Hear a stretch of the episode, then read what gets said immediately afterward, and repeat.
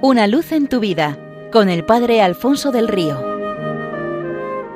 Un cordial saludo para todos los oyentes de Radio María desde el Seminario Diocesano de Getafe. Oskar Schindler fue un astuto empresario alemán que organizó un ambicioso plan para ganarse la confianza de los nazis y salvar así a más de 1.200 judíos. Su historia nos es conocida gracias a la película de Steven Spielberg de 1994, La lista de Schindler, que entre otros premios tiene el Oscar a la mejor película. Schindler montó en Cracovia una fábrica de suministros para el ejército alemán. Primeramente fue la fabricación de cacerolas, más tarde de balas, las cuales salían defectuosas por orden de Schindler de fábrica, haciéndose inservibles. En este proyecto invertirá todo cuanto tiene. Su único objetivo es obtener más ganancias con la que contratar nuevos trabajadores, a los que recluta de entre los prisioneros judíos que van llegando a los campos de exterminio. Dado que la mano de obra es muy cara, por un precio menor contrata a estos trabajadores y así abarata los costes.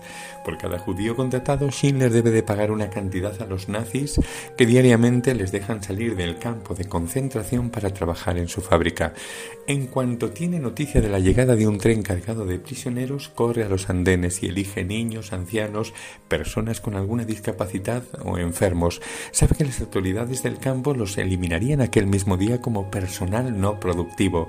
A veces va a la estación hasta en varias ocasiones a lo largo del día, viendo cómo sus recursos se van agotando. De inmediato saca a aquella gente de las filas, recoge sus datos y les hace entrar a formar parte de su lista, dándoles un certificado que les califica de trabajadores imprescindibles para el Estado, y así salvan la vida.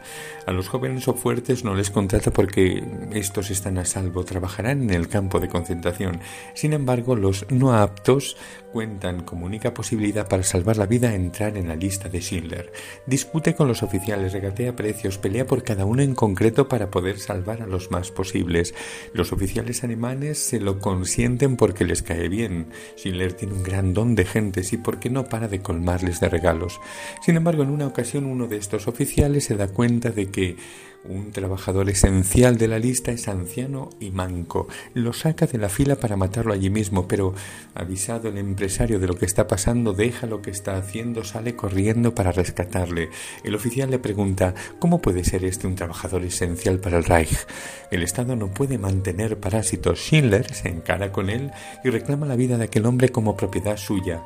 Además, conduce al oficial a la fábrica y le hace ver que aquel hombre tiene una misión muy importante, ayuda a los demás a estar a gusto en su puesto y por lo tanto a producir más.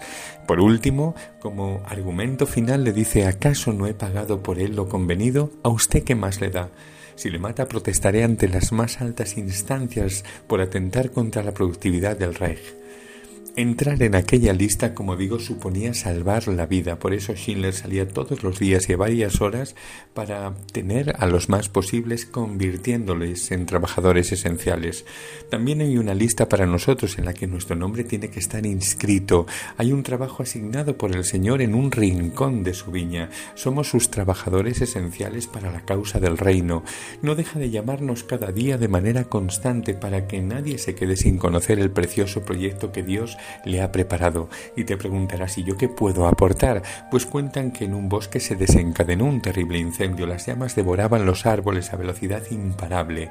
Todos los animales salieron en, desbandada.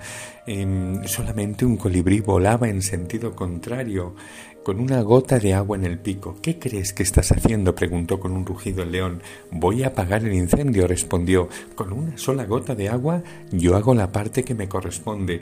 Y si le preguntas a la planta sobre la cual va a caer esta gota, verás como para ella no es irrelevante. Estar en la plaza de brazos cruzados sin complicarnos la vida cuando es tanto lo que queda por hacer, tantas vidas por llenar de sentido, de calor, de esperanza, o ver el incendio y salir corriendo en estampida en la misma dirección de todos sin complicarnos la existencia es lo peor que pudiera sucedernos. La llamada del Señor llena de sentido y unifica toda nuestra vida. Se te ha dado una vida para que la entregues y así la hagas fecunda. No te la guardes a buen recaudo, ni no te extrañes de la generosidad del contratante. Él se nos da a sí mismo como salario por nuestro trabajo, por su causa. ¿Puede haber una recompensa mayor?